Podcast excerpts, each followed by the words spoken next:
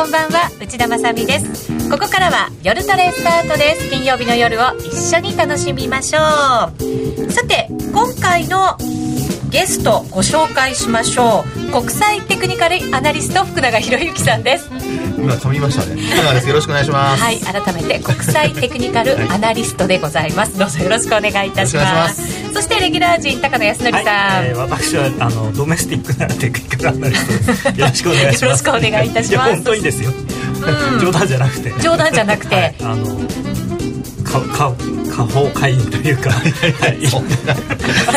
ヒエラルキーがないですから大丈夫です、はい、なんだかこうわけのわからない感じになってきましたので綺麗どころをご紹介したいと思います、はい、高山えみりちゃんですよろしくお願いしますよろしくお願いいたしますもう福永さんをお呼びしたということはやっぱりテクニカルのお話をじっくり聞けるんだと期待している方が多いと思いますが、はい、はい、雇用統計後どうですか？動き少し変わったようにご覧になりますあの雇用統計の前からですね、えあ前から？あの年末にねあのドル円105円台の、まあ、ミドルぐらいまで行ってですね、うん、あのまあ、強含んだんですけど、はい、まあ、その後年始2日からちょっとこうドルが売られる展開になりましたよね。確かにドルも売られて、えー、あと株も売られてちょっと嫌な感じの年明けになってましたもんね。で一旦102円台をねつける場面もあったりだとか、はい、であのこれまではまあ経済指標が悪いとあの、まあ、売られてもあのドル円は、まあ、日本の方の金融緩和の方のですねあの材料をもとにこう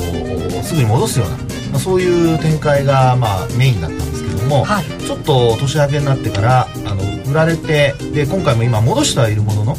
っぱり105円台に乗せきれないというですねまあ、もちろんあの雇用統計のねあの発表も確かにあったんですけども、うん、あの流れからすると、えーまあ、今回の数字がその皆さんねさっき高野さんの話ありましたけど納得しようとしているのであれば、はい、強気になってもいいはずなんですがなかなかそういう意味ではやっぱ慎重になってるなっていうのは思いますね。ねそうですね、はい、えー、今日は福永さんがどんなふうにこの新年度相場をご覧になってるのか、はい、えー、じっくりとお話を伺っていきたいと思います。テクニカルで見る2014年相場の行方と題して福永さんのその分析と実践的な投資戦略までを解説していただこうと思います、はい、どうぞよろしくお願いいたします、はい、よろしくお願いします。コメントにダウンの上からでも分かるマッチョ感と でももっこり。もこもこしてますね。夜の番組あまりもっこりって言わないでほしいです。すみません間違えました。もこもこね。もこもこそうそう。それそれ可愛らしいですよね。そうじゃないとねやっぱりね。今日は番組がどこの方向に向かっていくのか不安を感じておりますが余計なツッコミを入れてしまう内田さんが作った雰囲気ですね。そうですか、はい、ちょっとそれもどうしようかと今思いましたけどね。はいはい、えー、福永さんの腕モスラの幼虫みたいにね。確かにあのみんなでちょっと盛り上がって上着を着込んで番組に出た方は初めてじゃないかと思いますけれども。そうですね。ちょっと後で脱ぎますかはい。生脱ぎ？はい。それももしかしたら皆さんの期待するところではないかと思います、はい、さあ番組進めていきましょう、えー、FX をもっと楽しむためのコーナーももちろんあります。皆様ツイッターや番組ブログでご意見ご質問随時、えー、受け付けておりますのでお寄せくださいさい。それでは今夜も夜トレ進めていきましょう。さて福永博之さんをゲストにお迎えしました今夜の夜トレですがえテクニカルで見る2014年相場の行方、えー、実践的なお話までを伺っていきます。福永さんまずは、はい福永さんっていうと株の人って思われる方も多いと思うんですけれど、ね。はい、はい、私はよくあの福永さんに為替のお話も伺っておりますので、はい、今日はズバッと為替から、はい、分析をいただこうと思います。そうですね。えー、と、はい、ドル円ですね、105円、105円になかなかこう入れなくなってきたという先ほどもちょっとお話ありましたけれども、そうですね。うん、あのドル円のチャートをですね、ちょっとまあ、あのよろしければ出していただきたいんですけれども、福永さん、たくさんの資料を実は今日は準備してくれましたので、はい、えー、皆様にごご覧いただきましょう。映ってます。大丈夫です、はい、であのこれはまあドル円のですね冷やしチャートなんですけども。冷やしチャートはい、まあ、先ほどお話ししましたように年末まではですねえ105円台、まあ、ミドルぐらいまで乗せる場面がありまして、うん、で、まあ、その後お、まあ、年始にかけて、はい、えー、まあ、かけてというか年始からですね、えー、価格がこうちょっとこう円高方向にまあ、これでもまあ円高というよりも単なる調整だっていう見方の方が多分メインだとは思うんですけども。確かにそうですね、はい、まあ、でもしっかりとしたこう、えー、ドル高の水準がずっと続いてきましたから、えー、まあ、調整してもまあ当然だよねっていうぐらいなのかもしれませんけどね。そうですね。で、まあ、あのあとこれはまあ冷やしでですね、あの MacD が下に出てるんですけども、はい、この MacD を見ていただきますとですねあのまあ、トレンドをこう上か下かっていうふうに判断するときにはですね、うん、あのゼロラインっていうのが、まあ、MacD の場合こうトレンド判断の中心線になるんですけども、はい、まあ、それをあの上回ってはいるんですよね、うん、でところが、まあ、MacD の真ん中の青い線、はい、ちょこちょこっとメモリがついたやつ上下に、これがゼロラインですよね。ゼロラインですね、はい、で一方であの、まあ、あの線の向きですね日本線の。はいこれ見ると下向きにちょっと変わってますよね。下向き。あの、はい、デッドクロスってこれも言うんですかね？MacD そうですね。まあうん、あの売りシグナルがそこで出てるって形なんですけども、はい、まあ、まさにその後の値動き見てますとあのまあ、今、先ほども話しましたように、一旦その102円台、まあ、後半ですけども、103円割れって言った方がいいかもしれないですね。はい、その後に大きく戻してはいるんですが、ちょっと105円に乗せきれずにですね、まあ、これ何を待ってるのかちょっとわからないんですけども、うん、あの横ばいないしは25日線の上ちょっと出たところで止まっちゃってると、はい。えで今も多分104円の40銭前後で推移してるんじゃないかと思うんですけどね、はい、今がですね104円41銭から42銭あたりですね。そうですね。ですからまああのニューヨークあるいはヨーロッパの時間に入って、うん、えー、強気の見方があれば、まあ、どんどん買われていくっていうパターンがこれまでだったと思うんですけども戻し始めたらですね、はい、えー、勢いよくまた抜いていくっていうパターンだったと思うんですけども、うん、まあ、今見てますとやっぱりその辺で止まってるっていうところを見るとですね、まあ、何かしらやっぱりマーケットの中であの気にしてる何かを気にしている人何か分かりません。はい、なんだろう今それを聞聞きたかった。聞こうと思ったのに。言われる前にまず言いました。さすが。あのまあね売買っていうのは結果的にその、まあ、機械がやろうが何がやろうが、えー、あの要は作るのは人間なので、うん、何かしらのその不安要因がある時には買わないようにだとかですね、うん、まあ、抑制をしてるわけですね。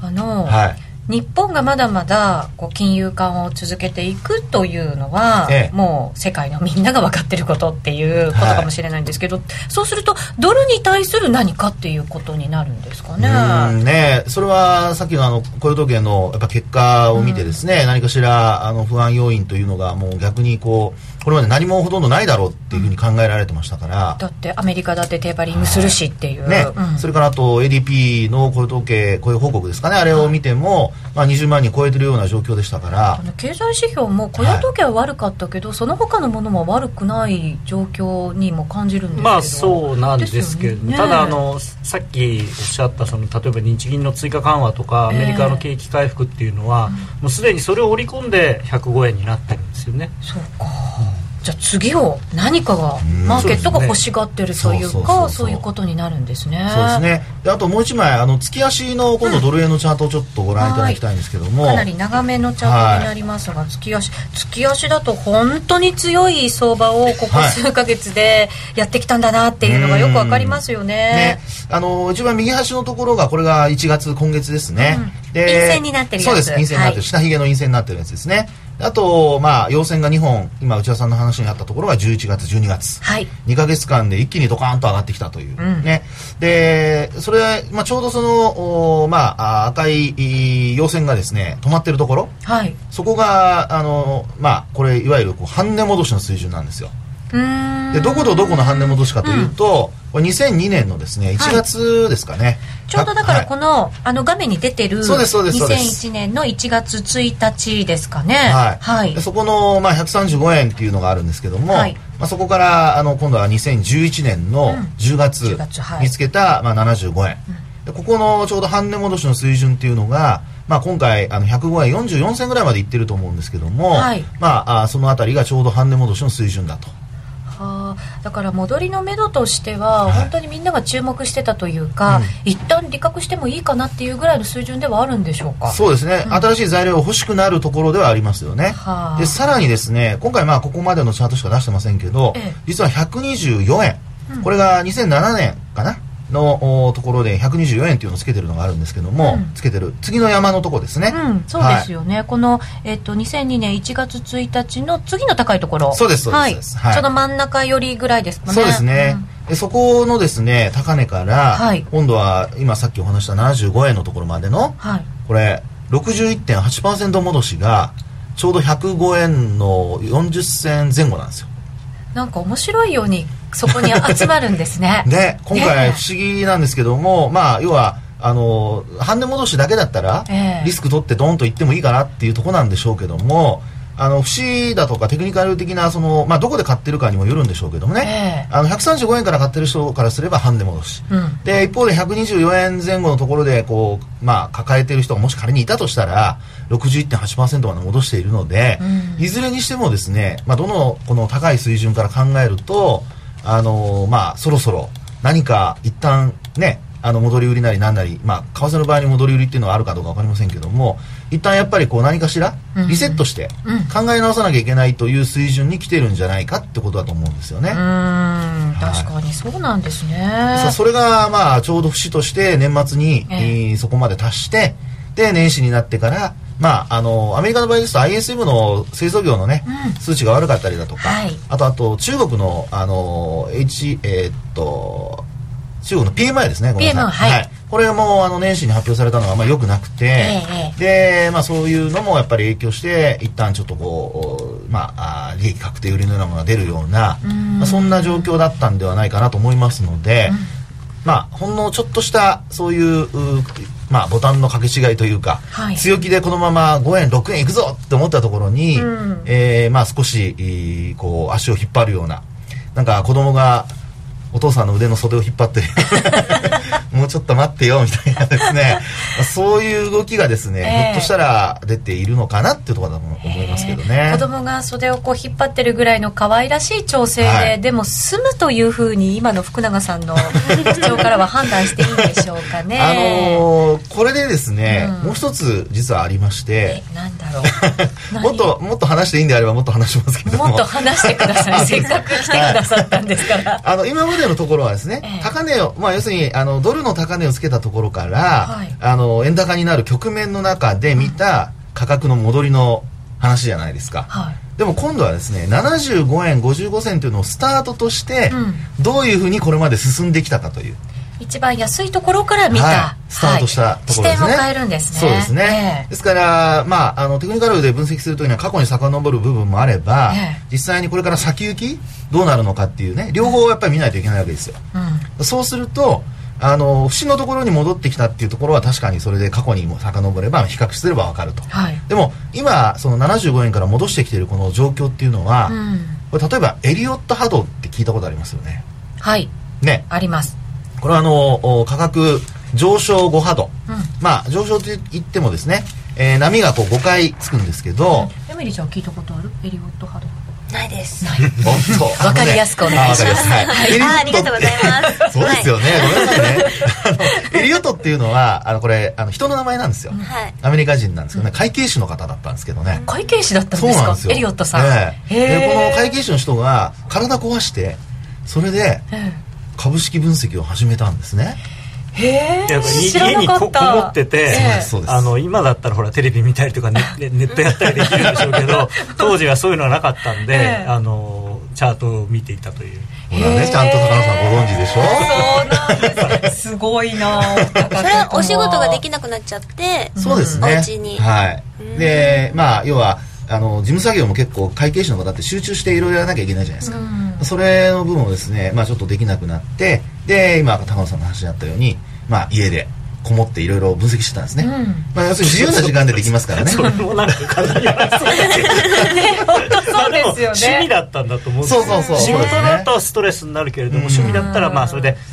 ほら人に会うと人にまた移しちゃったりとかね、まあ、あといろいろあるんで家でこもってやっていたきっと得意な分野ですよね。また数字とかがね。まあ好きなんですよ。ね、え。ー、でまあそこから統計上ですねあのー、まあ株価っていうのはこう波が何何個ぐらいあるのかなとか、うん、これを探したんですよ。でその時ね過去50年分ぐらい確か遡って彼は探したらしくてですね、まあ、分析したらしくて、うん、その中で見つけた法則が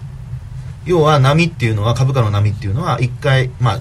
例えばこう上昇波っていう時がありますよね。上がってそれで下がってっていうその調整するまでのまず第一のこの上昇波の時に5回波を作って上がっていくと、でその後に一旦その5回上がると今度3回波を作って調整するというね、うん、はい、そういう法則を発見したんですよでも面白いですね。そういうものの中にいろんなものが織り込まれていくっていうその時間が多分必要なんでしょうねそういう形となって、まあ、そうですね、えー、まああのいろいろそういうのをねあのコードファイナンスとかと結びつけて考えるのは本当面白いんでしょうけども、まあ、これからそういうのがいろいろねあの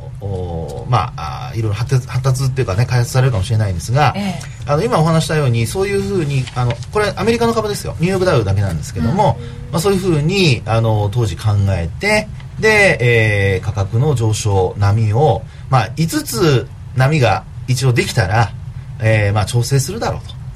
でその5つ波っていうのはどこまでいくのかっていうのを考えた時に、うん、彼はその、まあ、フィボナッチ数列っていうのを使ったんですね、うん。なんかすごい話なんか どんどん広がっていきますけど大丈夫ですか？みたいな感じになってきましたちょっと難しいかもしれないですねあのそんな難しい話じゃないんですよねあの11っていう数字が最初にあって、はい、それを1と1足すと2じゃないですか、はい、で今度また右の2つと1と2を足すと3じゃないですか、うん、でこの2と3を足すと5じゃないですか、うん、これがフィボナッチ数それがずっとつながっていきます、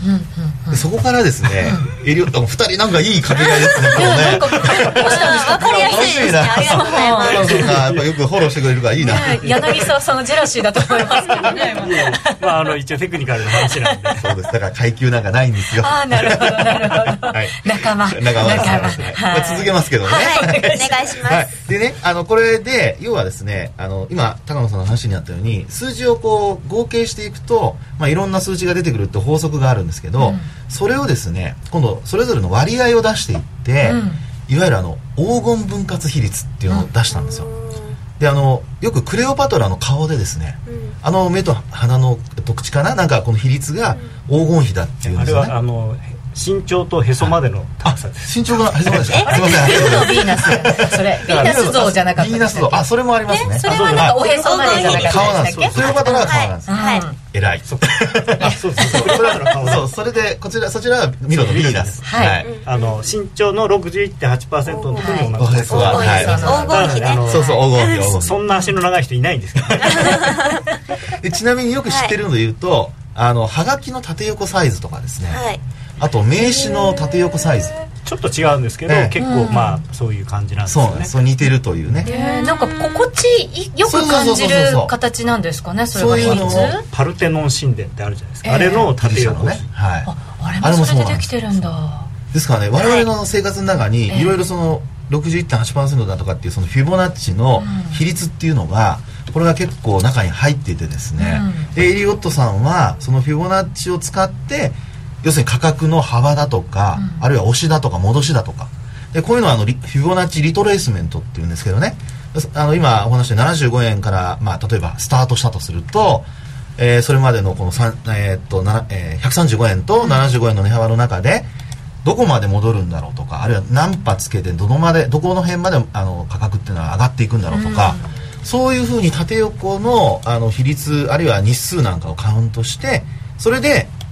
エリオット波動っていう理論を作ったんですよ。エリオット波動。波動。要するに波のあ波動。そうそう波が動くと書いて波動の方ですね。結構マーケットでは注目されてること多いですよね、はい、そうですね。ね数えてらっしゃいますよね、で特に今回のあのドル円の動きっていうのが、はい、実は75円のところから波を数えてもらえば分かるんですけど月足の方でいいんですか？月足です。その方が分かりやすいと思います、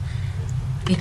12345 5 5だ。あ下も数えるんですね。そうそうそうそうそうなんです。あの上がったのも一つで、下がったのも一つって感じです。なるほど、これでだからその山をつけてしまったら5個目ってことですよね、はい、5個目であとそのさっきお話したようにどこまで戻るんだろうって価格の水準ですよね、うん、これが、まあ、半値戻しだったり、うん、61.8%戻しだったりするわけですよ、でさらにもっと、まあ、詳しいのはあるんですけども、まあ、今のチャートのところで分析するとなるとまあ、そういう見方ができるってことですね。へえじゃあここで5波目だとして、はい、次はだから3波3波の調整調整が。をする、はい、そうすると、フィオナッチリトレースメントでな今度はねあのこれまではほら戻りの部分で135円から75円までの幅を計算してたじゃないですか、うん、見てたじゃないですか、うん、で今度は75円からえー、105円の44銭まで、うん、これが高値だとすればその値幅の中の何パーセント下落するのかなっていうのを考えるのが今度はフィボナッチリトレースメントってことになっていくんですね。だから今までの過去のものだけを見てこう節目とか考えていくっていうのと、はい、その先をまたちょっとこう計算しながら当てはめて予測していくっていうことをやっていかないといけないんですね。そうですね。であの、まあ、さっきもねあの話の中に出てましたように、うん、まあ、ミロのヴィーナスの比率だとかあるいはクレオパトラの顔の比率だとか、はい、はがきだとか、えー、名刺だとかいろんなこう生活の中に入ってるじゃないですか、うん、なのでそういうのが、まあ、自然と人のなんでしょうね。あの本質というか、うん、性質というかなんか分かりませんけどもそうした中に感覚として持っていてまあここまで下げたらいいだろうとかってみんな結構、あの、適当に言ってますけど、はい、意外とそれが一致したりするじゃないですか、不思議なもんでそうですよね。ね、うん、だからそういうのが、まあ、フィボナッチというようなところで見ると、あのみんな結構意識しているとなれば、えー、まあ、31.8%あ38.2かな、うん、落とすかもしれないと。そうすると高値からその値幅の中の38.2%って考えると、え。ー、まあいくらかなっていう値が出てくるわけですいくらぐらいだろう？それはね計算するとね大体96円ぐらいになりますね。結構いきますねそう考そうそうそう。まあただそれは一本調子でっていうことはなくてさっきも話したように、うん、あのエミリーちゃんでしたっけ、エミリーです。はい。はい、エミリーちゃんが言ってたように上げも下げも一発ずつ数えるので、一、うん、回これから下げるとすれば一つの波ですよね、はい、でこの戻す波があるわけですよ、うん、戻す波があってさらに落とす波があるので、はい、一本調子で96円までいくというんじゃなくて下げて上げて下げるっていうような動きがまあ、考えられるってことですね。なるほど、はい、そういうのをイメージしながらじゃあこの辺りで利確しておこうとか、はい、ここまで来たらもう一回売ってみようとかそうですそうです。そういう戦略を立てていくわけですね。そういうことですね、はい、もしかしたらじゃあここからちょっと調整入りするかもしれないというのがドル円のそうですね。まあですから本当にそこをそういうことで考えると、うん、もう44円だとかあ44銭かな、はい、105円のそれを一気に抜いてさらにあのまあエリオットハードにも延長っていうのがありますからね。エクステンションってエクステンションっていうのがあるんですね。なんか都合がよく聞こえちゃうんですけど。いやあのね、はい、エリオットハード結構都合いいですよ、うん、あの後であこれか数え間違えましたとか言ってこれここはここは本当はもうあの一つの波として数えなくてみたいな。ここからここで一波でしたみたいなね。そう今ね、はい、ジェイドさんから5波の終わりがどうかわからないどうやって判断したらいいんだろうっていうのを書き込みでいただいたんですけど、はい、それはですから先ほどからお話してますよ。うに135円と75円の値幅の水準、うんはい、要するに半値戻しなのか61.8なのか、どっちでもいいんですか、まあ、それは124から。だから同じ値だから、あ今回ほぼ同じだから。そうですよね。だからいいんですよね、はい、それあとはだから105円の44を上回らなければ終わりなんです、だからそこ抜けまあ50銭ぐらいのところにストップロスを置いておけばいいですよね。もしその、今今の話で売るんであれば、あのこの間の高値を抜けたらあ5波終わってなかったんだっていう。そうそうそうそう。面白い。でもあの書き込みにひまわりの種も黄金比？ああそれも言いますね。種の配列かなんかじゃないですか、ね、いやあのねあれと何でしたっけ？あの貝とかもそうなんですよ。ぐるぐる螺旋でぐるぐる回ってて巻貝もって書いてくれてます。ここの長さとその次の一つの割合が割合が1.618なんですね。だからとにかくねあのー自然界にいろんなところにあるんですよそのフィボナッチの数字っていうのが。それはあのイタリアの一応あの数学者というふうに言われてはいるんですが、はあ、レオナルド・フィボナッチという人が考えたんです。発見したんです。レオナルド・フィボナッチ。まあフィボナッチという、まあ、それも諸説あって、えー、あのフィボナッチの息子っていうような意味で、うん、あのフィボナッチというのをつけているという話もあったりだとか実際の名前なのかどうなのかっていうのは実際にはね本当はあのはっきりしたものはないんですけども。も数学ではね、はい、すごくそのフィボナッチ数列っていうのは素数とかと一緒でこう大元？その宇宙の大元のその 設計図みたいな感じの。話が。でもねあの考えると実はねうさぎのつがいから始まってるんですよその話は。つがいをねあ,、はいはい、あのつがいっていうのは要するにオスとメスのうさぎの大人のオスとですね、パートナーとして結婚したっていう考えアダムとイブみたいなそうそうそうそう。それで子供ができていったらどういうふうに子供が増えていくか。色とかですか？ええいや数が。数が。数が増えていくか えー、今日はあのその番組ではないので、えーえー、もっと為替の話が聞きたいと言われちゃいそうなので でもねテクニカルをやる上ではそのフィボナッチ数列、うん、すごい大事なんですよ。そうなんですね。私もちょこちょこ話聞くんですけど、うん、しっかりなんかこう勉強したことがないのでいつか聞きたいなと思ってますから。自分で計算してみる、ね、だからその本当に最初は1たす1あとはもうその新しくできたやつをどんどん足していけばいいんですけどそれやって自分で計算した方がいいいいんですよ、ね、いやそれで割り算 割り算1個先のやつとそのやつを割り算すると、その数字がだんだんだんだん0.618に近づいていくんですよ。で、えー、2つ先とやると1.618にあの近づいていくっていうなんかねすごい面白いんですよ。要するにね、いろんな数値が後からこうね足したりしてこうできたやつが、全部が同じ結果になるっていうところがすごいところなんですがねどんどんどんどん一つのところにこう収束していくそう。なんですね。でちなみに1.618 1割る1.618が0.618なんですけどみたいな。だいぶあの力入ってきましたそうそういうね 数字遊びじゃないんですけど、はい、本当にねすごいすごいよくできてますよね,、そうですよね。こんな単純なことでこんなふうになるんだっていう、いやなんかこのお二方が随分仲良しな感じになってるのでいやいやまだ2回目、ね、そうなんですよね。次からちょっと戦ってもらおうかなと思うんですが、えー、テーマはユーロで。ユーロ円見ていただこうと思うんですね。ユーロもだからちょっとこう年明けから140 5円6円までつけましたよね。そで、ね、そこから随分調整して、はい、まあ、幅としたら、まあ、ユーロの中ではそんな大きくないって高野さんは言うかもしれませんけど あのトレーダーから見てるとやっぱりちょっと大きな調整だかななんて思ってるんですけどね。ほらやっぱり言った。やっぱり言った。なんか高野さんの機嫌がそこまで良くなかったのは、ユーロがあんまり下がってないからですもっと下がらないと高野さんはねニコニコにならないですね。そうですね。ユーロの下げ率と僕の機嫌は比例します そうなんですか、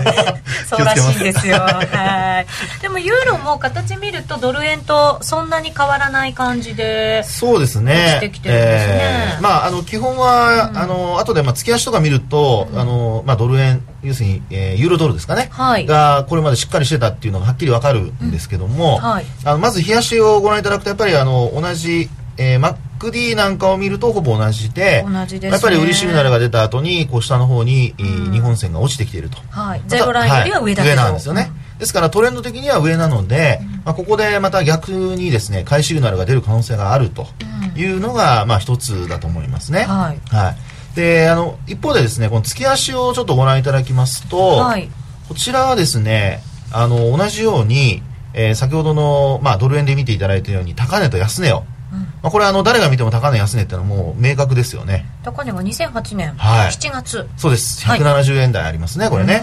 であと90これ4円台ですかね。はい、はい。ということで、えー、この、まあ、2つの値幅のですね、うん、高値安値の値幅の今回これ見てみると、うん、3分の2戻しをちょっと達成したところで終わってると。ユーロ結構戻ってきてるんですね。そうですね、うん、ですからドル円のまあ値幅、うん、あまあユーロの場合この171円というのはこれ確かえー、直近では高値ですよね、はい、はい。はい、ですから直近というかあそうか歴史上最高。値ですよね、ごめんなさい、はい。ですね。ですからそういう意味で考えると、まあ、もう明確に、はい、あの高値があってでそこから安値というのがあってですね、うん、それの、まあ、半値戻しは、まあ、ドル円でしたけども、うん、まあ、今回ここで見るとユーロ円はさらに上にまで来ていると、うん、はい、それでも戻しは大体まあ一旦はっていうぐらいのところまでは戻ってきてるんですね3分の2戻しですからね、ね、ちょっとひげが出てますけどね、えー、約その61.8%のところ止まってるんで、まああのここで止まれば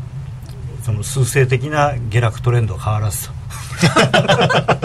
本当？えずいぶんいろんな節目を超えてきたようにも見えるんですけど。でこれですね、やっぱ波で見ると、えー、実はねあのこれさっき高野さんがまさにおっしゃったように、うん、どこで数えるかによって変わるような波なんですよね。うん。はい、はい、で人によっては多分1本だっていうふうに見る人もいるでしょうし。え？どこを1本？あですから全部。え全部。全部？あの全部3分の2戻しのところまでを、まあ、高値としてで、えー、94円のところからスタートして1本だっていうふうに1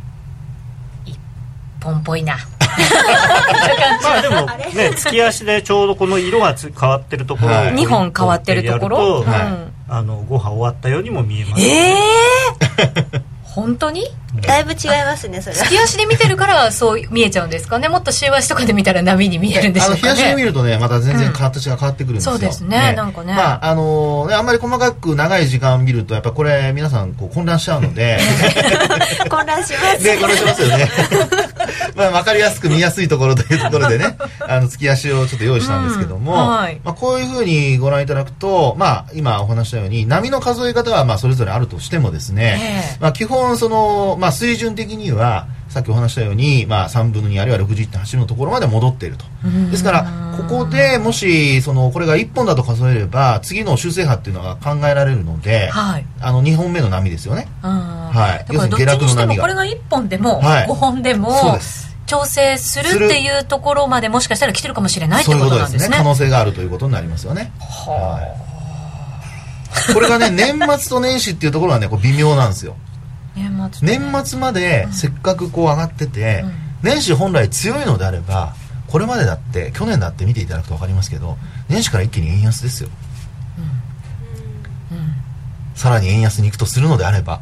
はい、なのに去年に当てはめたりするそうですそうですそうです、えー、去年のようにこうずっと円安になる局面でね。ね。年末からぐーんと曲がってきて年始だってぐーんといきましたよ、はい、その後、より加速したじゃないですか。はい5月まで、ね、で今回はまあ確かに水準的には戻ってきていて、うん、で止まっているっていうところを、まあ、どう考えるんでしょうかってことなんですよね。去年とは同じじゃない。かもしれない。かもしれない。はい。なんかあんまり良くない意味にも聞こえますけどね。まあですからそれがいずれにしてもその、まあ、調整がね、えー、一時的なものになるのかあるいはさっきお話したように、まあ、ドル円で96円までいくと結構な値幅になりますよね、はい、105円からだとすると9円ぐらい下に下がることになりますからね、うん、ですからまあそこをですねやはりうまく波を捉えないと、うん、逆のポジションを持ってるとまあ、レバレッジを効かせてね、えー、やってる方は結構痛い目に遭うかもしれないですねということなんですね。なるほどさあここまでドル円そしてユーロ円ときました。もう一つ、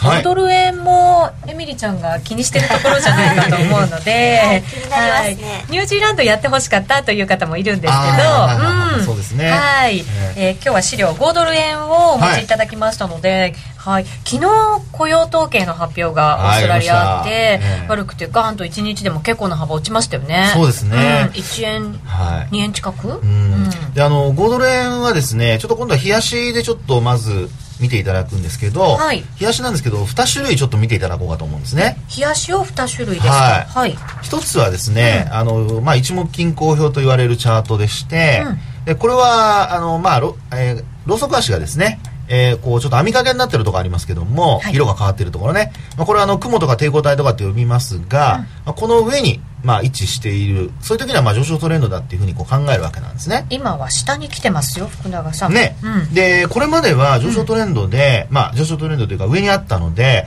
もうこれあの5ドル上に抜けるんじゃないかと、うんいうふうに考える人多分多かったんだと思うんです結構買われてましたもんね。5ドルドルとかでは強かったで、相場がずっとなんか、ね、まあただ、ね、あの5ドルドルに関しては、うん、あの去年の途中からも変わって途中からそうか変わってたんですね、でまあこれだけですね、あの上上の方にですね、まあ、抵抗も何もないにもかかわらず、上抜けないのはどうしてだと、うん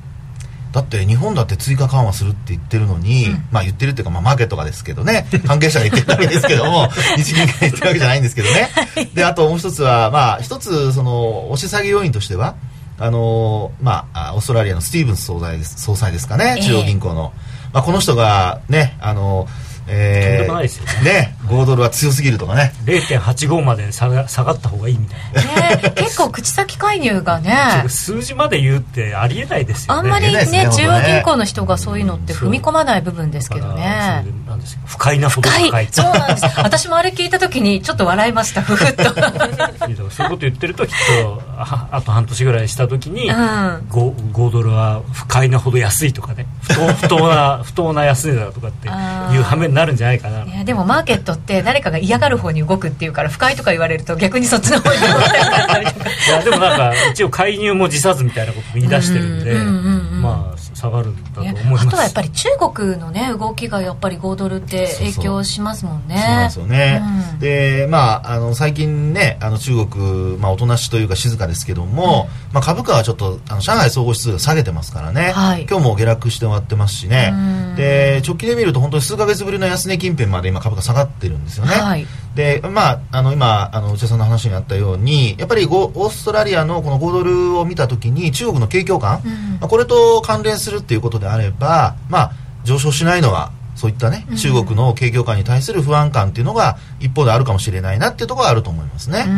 で、今度テクニカル的にもう一つ見ていただきたいんですけども、はい、今度あの、えー、2枚目の方ですね。冷やし2とかからです。はい。冷やし2なんですけども、はい、これはですね、今度非常に面白いんですけども、うん、これあの、移動平均線なんですが、うん、なんかあの、資料では青い色になってると思うんですけど、はい。これ一番長いやつ200日。そうなんですですねこれはね、なんかさっきから歴史のあの勉強みたいになって 恐縮ですけども、グランビルの法則というのがありましてですね。いろいろ出てきますね、今日。復習しなきゃ。みんなおじさんの名前。あ、おじさん。グランビルさんもおじさんでしたか。いや、僕ね、年末、えー、去年、グランビルの現地を取り寄せてですね、えー、ちょっともう一回読み直そうかなと思って、えー、こんな暑いんですよ。うわ、そういうの、あの、太いですよね全部ね。そう。本ね結構、ね、日本語に翻訳されるとなんかあっという間なんですけどね、うん、あれは読むのには多分どのぐらいかかるんだろう考えてますけど。でこれはなんか鍋豚のようにずっと相場を押さえつけてる感もあるんですけど、ね、そうでしょこれね。面白い。あのーこれもですねやっぱり見ていただくと分かりますけども、うん、あの一目均衡表しか見てなければ基本的には上値の重しっていうのはないんですよね、はい、あの雲の上に出てる状態の方が長いですからで、ね、上に割合多いので、はい、場面も結構ありましたけど、ところがですねこうやってあの移動平均線ちょっとあの見方を変えて、長期の移動平均線まあ1年ですよね200日移動平均線っていうのは。およそ1年なんですけども、営業日でカウントしたりするとですね1日弱ですけどそれで見てみると本当に綺麗に押し返されてるんですよ。ねえこれでも上がってる時も少しそこがなんかこうね あの上げの目処みたいななってて下げてる時も戻ってもそこまでみたいな、はい、ですからその資料の中央のところでちょっと出たとこありますよね、はい、ところがその翌営業日もこれこれ行き違い線っていう形なんですねはあ、はい、それって相場の転換点に出るとかそういうことです言われる、はい、あれですね。安値でね、えー、ですね。あれこれちょうどその移動平均って長期戦のその向きがすごい大事なんですね、はい、ちょうどだからこの真ん中のところでほぼ水平になってそこから右肩下がりになってるんで、うん、相当怪しい怪しいですね。あと25日あと75日ちょっと接近はしてるんですけどね、はい、こうやってあの移動平均線がガーッと収束してきた後っていうのはブワーンってなりやすいんです、ね、広がる、そうするとそれに伴ってロースまあそうローソク足が下に行くからバッと広がるんですけど。ていうかまあそうなんですね。そうですよね、はい、まあ、だからそのエネルギーがすごい溜まってきてる形なんで、まあ、ちょっと楽しみですよね楽しみ、はい、そのさっき高野さんがつぶやいた、あと半年後にスティーブン総裁が真逆のことを言うんじゃないかっていうのを示唆してるかもしれないってことですそうですよね。不快なぐらい安くなってるかもしれない。走り出したら早いですしね5ドル、はい、まあ、特にあの5ドルは下がり出すと早いですからね。そうですよね。そうですね。ちょっとなんだか聞いてると注意が必要な感じが全般的にねバンと上がる上がったり下がったり、なんとなく嫌な年明けになっちゃってそのままが続いてるなって感じがしますけど、ね、嫌かどうか分かりませんけど、まあ、だってこれまで買えなかった人はね、えー、逆に言うと会話になる可能性ありますからねチャンスが来るんです。もんね、そのまただからドル円にしたらそこの3波に調整の3波に入ってくるということは1回下がってまた戻ってそこでまた売ってもいいわけですしね。ね。いろんな攻め方が。エリオットハード今の話の続きがあって、うん。はい、これ実はその波っていうのは144回続くって言われてるんですよええー、4回。4回。4回。ですからうさぎのつがいをこうやってずっと数えてて144つがい つがいというか子供ができたという話なんですけどね。は いいつまで数えればいいんだ。い。やだから75円55銭が本当にあの円安のスタートだとすると、はい、それはもうやっぱり皆さんおっしゃったように長長期では、うん、もうすごいとこまで行っちゃうかもしれない。ただそれが一本調子じゃなくて途中の波があるわけだから、うん、あのその波をまあイリオットさんはうまく捉えて、うん、売買の判断に役立てましょうっていうことで、まあ、広めたわけですよ。なるほど。はいそれを私たち日本人が聞いているという。すみません私が言ってる。申し訳ないです。けど、はい。ね、私たち自分で計算しなくてもそうやってもう役立てることができる環境になってるわけですからね。そうですね。もう機械とかがね、はい、自動的に入ってるものもありますしね。そうですね。使わなきゃ損という感じもしますね。はい。ここまではじゃあ為替のお話を伺いましたので CM を挟んでせっかくですから株の話もこれも為替に切っては切れない円ですからね。はい。伺っていきたいと思います一旦 CM です気になるレースが今すぐ聞ける。ラジオ日経のレース実況をナビダイヤルでお届けします。開催日のレースはライブで3ヶ月前までのレースは録音でいつでも聞けます。電話番号は0570-008460 0570-008460 0570を走ろうと覚えてください。情報料無料かかるのは通話料のみ。ガイダンスに従ってご利用ください。競馬中継が聞けるラジオ日経のテレドームサービス。東日本の第一放送は0180-99-3841、99-3841。西日本の第二放送は0180-99-3842、99-3842。情報量無料、通話料だけでお聞きいただけます。ラジオ日経。ラジオ日経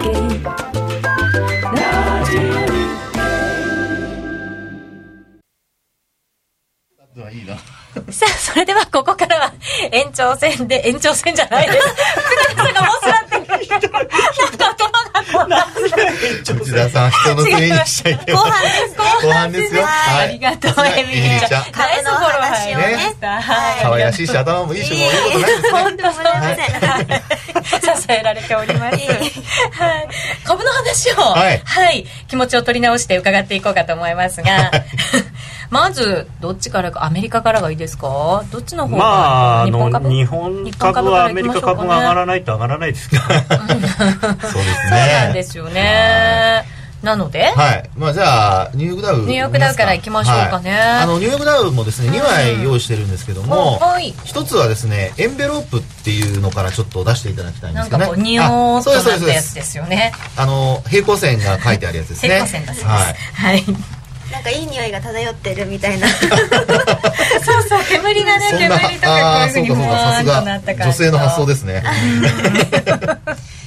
これの中これなんかボリンジャーバンドみたいに中に入る可能性がどうたらとかって見方なんですか？いやこれはですね、うん、ボリンジャーバンドとは全く違うんですよ。違うんですか？ボリンジャーバンドっていうのは、うん、あの要は確率論ですね。標準偏差という公式から作られてまして、はい、であの、まあ、ボリンジャーバンド5本の線から作られてるんですよね、うん、であのまああこう中央に線がありますけどもこの線に向かってこう近づいたり広がったりっていうのが、まあ、ランダムにこう起こったりするわけですね。でそれが、まあ、あの過去の株価の動きからそういうふうに計算式を入れてで算出してこう出すわけなんですけども、このエンベロープっていうのは要はですね見ていただくと分かりますけど中央の線とほぼ平行線ほぼというか平行線ですよね、うん、常になんか平行線ですね、はい、でこれはですねあの上下に一定の乖離率を持たせた、うん、本当単純な平行線なんですよ。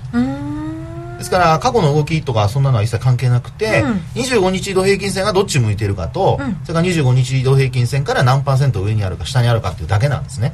へえすっごく単純。そう単純なんですよ、ええ、でもこれ美しく入ってますよねこの中に、まあローソク足の動きが。その通りです、うん、であのニューヨークダウをですね過去まああそうですね。あの2年3年とかって調べてみたんですけども、うん、実はですねこれある法則というかすごいあのまあ、えー、規則がここにあってですね。なんだろう発見したんですか？次は何の歴史ですか？なんだろうなんだろう。そう言われる と言いづらいんです。けどいやそんな大げさなことじゃなくてはい。それではどうぞ。あのですねあのそう言われるとなんかなもう失敗しそうですけどね。あの 実はですねこれ単純本当単純なんですけど、はい、ほらある一定の帰りに近づいてタッチすると、うん、あの株価がですね上昇が止まっちゃって、うん、あの反落するっていうそういう水準があるんですよ。ニューヨークダウに。よくね、日経平均株価だと、例えば25日移動平均線から、あの、10%超えると5%超えるって言うじゃないですか。うん、ところがですね、ニューヨークダウは、もう、あの、そういう5から10%とかいう範囲ではなくて、何パーセント、何パーセントっていう、もうこの2つしかないんです。それをじゃあ数値をぜひ。はい。すいません。すいません。もったいつけるわけじゃないですけど。まずここに出てるのは、はい、これ3%ですね。3%はい、はい、プラスマイナス3%のところに達すると、うん、株価が反転してるんですよ。だからきっちり入ってるようにそういうこと。ちゃんと見えるんですね、で通常ね、あの上下の幅をこんなふうにあの一定の、まあ、まず同じ幅で取っても入らないことが多いんですよ、そうですねところがあのこうやって3%の上下のところで綺麗に止まってる。でなおかつ年末の高値つけたとこありますね。右端のところに、はい、ね。これが3%に達していて、うん、まさに高値なんですよ。ねきっちり。きっちりでしょ、うん、ね。であの今度はですね左側の方にちょっと目を向けていただいてちょっと飛び出してるとこありますよね。そうですね。はい、はい、でこれがですね4%ラインなんですほう。線引いてませんけど実は4%なんです。4%ラインがここに。はい。でね、はい、これ過去2年間遡って見て、えー、データ取ってみたんですけど、うん、4%超えたことは一度もありません。ええー、面白い。でしょ？うんですからね、まあ、よくその、えボリンジャーバンドは使われるんですけども、はい、エンベロープを使わないこと使わないというかあんまり使われてないんですが、ええ、実際にこうやって単純にですねあのニューヨークダウのこう、まあ、帰りがどのぐらいかということで、うん、移動平均帰り率を使うよりもこのエンベロープを使った方が、はい、実は中に入ってるか入ってないかっていうのを一目で分かるので。非常にわかりやすいんですよ。面白い。じゃあ年末に高値つけて、はい、今ちょっと調整しているというのは3%にタッチして。そうですそうです。ですから抜ければね次の4%に向かうところだったんですけども、はい、まさにその年始のところでですね、はい、百数十ドル安、うんで、えー、その後25日線まで行っちゃったと。ですから、まあ、あの、ニューヨークダウ、その初日ね、あの、まあ、ニューイヤーから下落したところで、うん、あの、見方としては、まあ、調整って言っても、まあ、次からこう戻っていくだろうと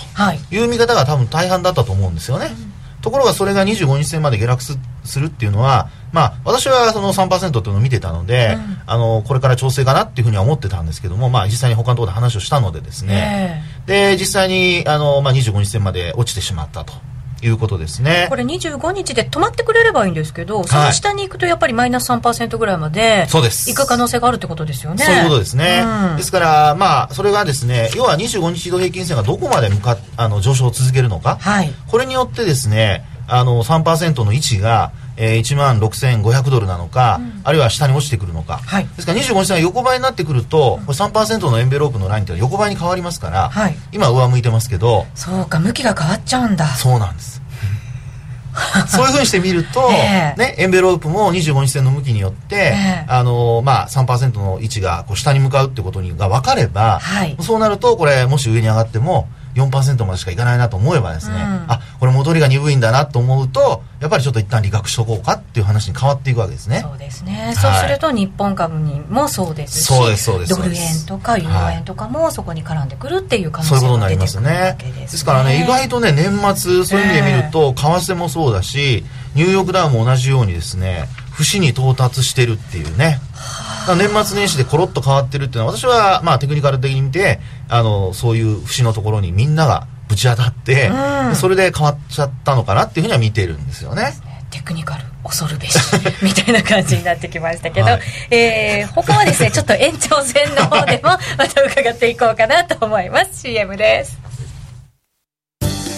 CD 金井さやかの90日で仕上げる TOEIC テスト。ステップバイステップコーチング好評発売中500分にも及ぶ音声ファイルとボリュームたっぷりの PDF ファイルを1枚に収納。しっかり確実にテストに向けた指導を受けることができます。お値段は5250円送料500円。お申し込みお問い合わせは0335954730ラジオ日経通販ショップサウンロードまで。あのロングセラーラジオソニー EX5 の最新機種 EX5M2 好評発売中。高級感あふれる大型ボディに大口径スピーカーを搭載。短波放送のほか AM、FM も受信可能です。卓上型ラジオ EX5M2 AC アダプター付きで税込1万8000円。送料500円。詳しくは0335954730ラジオ日経通販ショップサウンロードまで。夜トレ高野康則の今夜はどっち？このコーナーは真面目に FX、FX プライム by GMO の提供でお送りします。ここからは FX 取引を真面目に、そしてもっと楽しむためのコーナーです。今日はもちろん福永博之さんにも加わっていただきまして、お送りしていきたいと思います。はい、よろしくお願いいたします。ますまずは高野さん、はい、えっ、ー、と、来週のスケジュール重要なところ教えてください。来週そんなにないんですよね。うん、多分、うん、あの、もう来週 FOMC 待ちになるのかなと。あ日銀はありますけど、はい、それはあんまし、まあ、あんまり、あんまりというか、ほとんど何にもないと思いますね。なんか、まあ、消費税アップに向けて、本当だったら前倒しで、その前になんか動いてくるなんていうことはない。まあ、弊社の上田は申しておりましたが、えー、私はあの、結局黒田さんは後手後手に回ると思ってるので まあその先手を打って何かをやるということはないと思いますね反論はないですか福永さん御意でございます。なんだろう今日仲良しの気分。いやだってご本人が現在までの進捗に対して非常に自信を持ってらっしゃるのは、この言葉の端々というかはっきりこう自分でおっしゃってるので、それでなんでじゃあなんで追加なんかしなきゃいけないんだと、私のやってることに何か文句でもあるのかっていう、結果は出てるじゃないと。日銀の桜レポートが昨日出ましたけどね、全地域が全部あのいいという判断に変わってますから。それはもう日銀が出しているので、まあ、桜が書いてるんですよ。来ましたね。ででも本当にあのそれでしかもですねその消費税が上がるのはもう分かってるわけですよね、うん、もうあの、まあ、もちろん決定したのは去年の秋ですけれども、うん、去年のその4月に異次元緩和をやった時から基本的には消費税は3%今年の4月から上がるというのを分かった上であの計画をやっていますしその経済の予測も立っているので。うんあの本当にその日銀が思っている通りの影響であればですね、うん、あの追加緩和をしないという選択肢もあるわけですよ、本当は。まあ、ただあの日銀が思っているよりずっと影響大きいと思いますから、はい、後になって多分6月に何かやるんだと思うんですけれども。6月か、はい、うん。その他はどうだろう。カナダの政策金利発表もありますけどカナダもあんまり良くないんですよね。為替の動きも鈍いし、ね、まあっていうかちょっとね、うん、僕はそのアメリカが心配なんですよね実は。はい、アメリカが心配？数字とかじゃなくて、うん、ちょっとこのチャートって出せますか？またチャートになっちゃうんですけど、福永さんの話とね、ね、結構シンクロしそうな話なんです高野さんが準備してくれたチャートがあるんですかね、はい、えっとあこれじゃなくてあの事前にお送りしたやつを。あ出たかな？出てますか？出て出ました今。出ました、はい、あのこれアメリカの10年債の利回りなんですけれども、はい、まあ、アメリカはその12月からテーパリングというその緩和の縮小を始めているので、うん、あのこれがですねあの今思ってる通りに着々と進んでいくんであれば、うん、10年債の利回りっていうのはだんだんだんだん上がっていくはずなんですね、はい、なので、まあ、今のところずっと上がってたんですけれども、うん、これがですね実は昨日の下げで、この去年の5月の頭からのあのトレンドラインのところまで落ちてきてるんですね。であのこれ結構本当に冷やしで見るとぴったりのところに来ていて今日もし、あの下がるようだとあの冷やしでこのトレンドラインを下抜ける可能性があるんですね。でまあ雇用統計は一時的なものだろうというふうにみんな言ってはいるんですけれども、えー、もしこれあの10年債の利回りがここから下がっていくんだとすると、うん、それは心のどっかではいややっぱりちょっと本当はまずいんじゃないのっていうふうに思っていて、ですからそのテーパリングがあの思ってるように毎月とか毎回100億ドルずつ減らしていって年末にあの最後の50億ドルをやめや減らしてはいシャンシャンっていうふうになるとは必ずしも限らないのかなっていうふうにみんなが思い出してるっていうことなんですよ。もしこれが下がっていくとすれば。予定通りできる環境じゃないんじゃないの、うん、の可能性が出てきてるだから、まあ、当然、この10年債の利回りが下がるというのは、多分おそらくその株が下がるということにもつながるし、はい、えー、為替も、ドル円も下がります、はい、ですから、ちょっとですね、あのシナリオが、まあ、多分年末に聞いたら100人の人は100人ドル円上と、うん、でアメリカ株は上と。でアメリカの景況感は非常にいいということだったのが、まあ、やっぱりそのいくら季節的なって言ってもですね、まあ、12月にあの雪がいっぱい降ったとか天気が悪かったことはみんな知ってたわけですからそ、ね,、れ知ってて20万人とかっていう予想を出していたのが いきなり7万人とか言われていやこれは悪天候の影響だってよく言いそう今更よく言うなと、ね、本当ですね。あまりに楽観的すぎるというか。だからあのまあ多分結構年末なんかもずっと12月見てて思ったのがいいニュースが出ても悪いニュースが出ても株が買われる、ドル円は買われるっていう、そういう循環になってたんですね、はい、あのいいニュースが出ればほらやっぱりアメリカの景気って買われるし、うん、悪いニュースが出るとあのいやその低金利が長引くから株が買いだっていうそうですね。テーパリング先送りみたいな。だからもうそういうのがちょっと無理しちゃったのかなって。ですからまあこれで例えばこの10年債利回りがここ切れて例えば2.5%とか、うん、あの下がったとしてそれであの全部振り出しに戻ったりとかその全く話が変わるわけではないんですけれども、うん、本当福永さんと同じであの一本調子の上げにはならない。だから少なくとも第一四半期3月末ぐらいまではちょっときあの難しい相場になるのかなというふうに思いますね、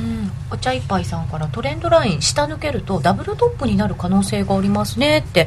今の債券の、うん、まあただこれもね、まあ確かになるんですけれどもダブルトップになるためにはこの真ん中のところを切らないとダブルトップにはならないってやつですね、はい、のと、はい、それとあと、まあ、やっぱり金利、これは為替ではなくて金利なので、うん、あの完全に自由な相場ではないんですよね、うん、あの政府があの政府というか FRB が、はい、あのコントロールできる、うん、まあ、その短期的にはコントロールできないですけれども長い目で見ればやっぱりあのテーパリングはあの逆戻りするっていうのは、まあ、非常に考えにくいので、今の段階では。もしかしたらペースが遅くなるかもしれない、うん、でそのせいで、えー、2015年中じゃなくてもしかしたら利上げは16年とかになるかもしれないっていうことで、はい、あの少し下がりはするんですけれどもだからといってじゃあアメリカが利下げをするとかそういうことではないので、うんうん、あのまあ、どっかで下げ止まるんですよね、うんうん、必ずアメリカの次あの必ずっていうと言い過ぎですけれどもよっぽど天変地異がない限りはあの次のアメリカのあの金利のアクションは利上げなのでそれに関しては、まあ、あの金利なので、まあ、なんていうのかな。その為替みたいに完全にフリーには動かないですから、だからこのネックラインいくらですかね。ここを切れるっていうほど下がることは多分ないと思いますけれどもね。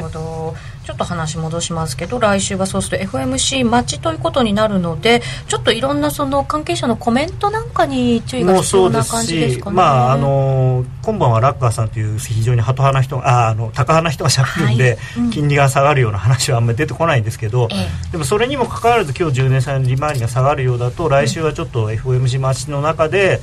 全般的にドルが下がる可能性が強いのかなと思います。うん、はい。さあそれでは高野さんに伺います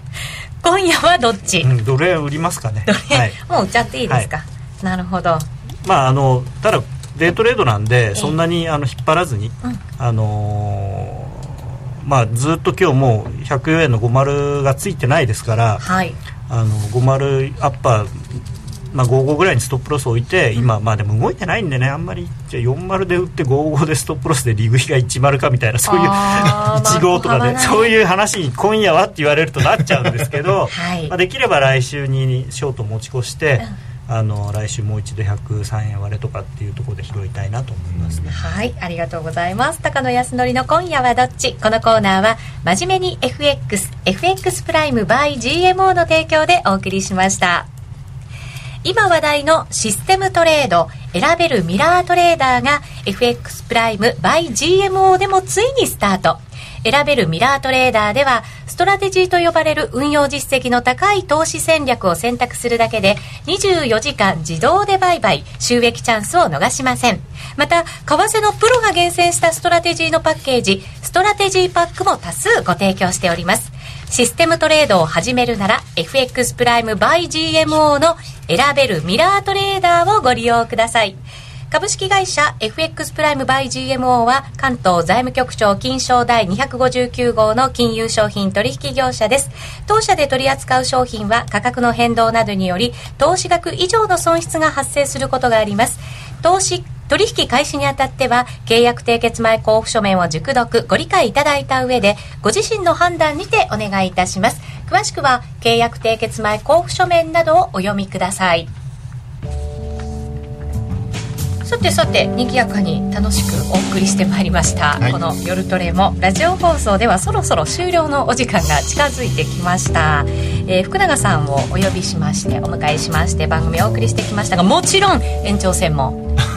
たっぷりとお話をいただく予定となっていますので、はい、引き続きユーストリームご覧いただける方はユーストリームで楽しんでいただければと思います。ちょっとやっぱり債券の動き、はい、福永さんも気になってましたか？いやもうね、うん、全く同じデータをね用意してました。あそうなんですか？はい。なんか嫌ですね。でもね、チャートやる人はみんな同じようなもの見てるんですよ。そうかもしれませんね。はい。ぜひこの後もユーストリームでお楽しみください。それではこの辺りで一旦失礼いたします。さようなら。さようなら